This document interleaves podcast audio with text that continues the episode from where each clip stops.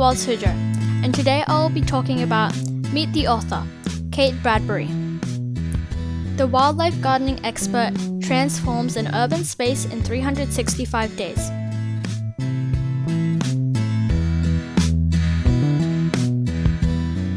Another person asked, How does nature help us cope in tough times?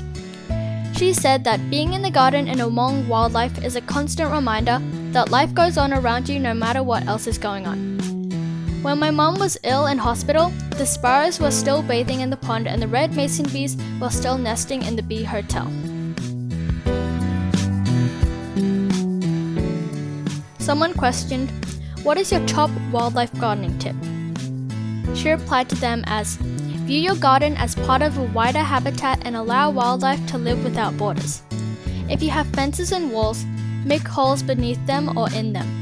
Animals need access to your garden in order to feed and breed.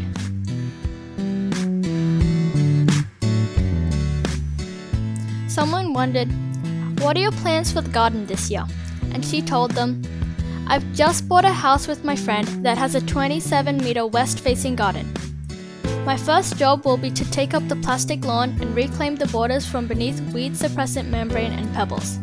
It seems like I'm destined to restore destroyed garden habitats forever.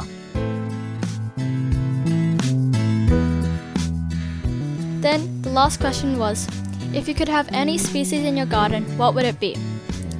She replied, Why, that would be Nightingale. Sadly, only in my dreams. For now.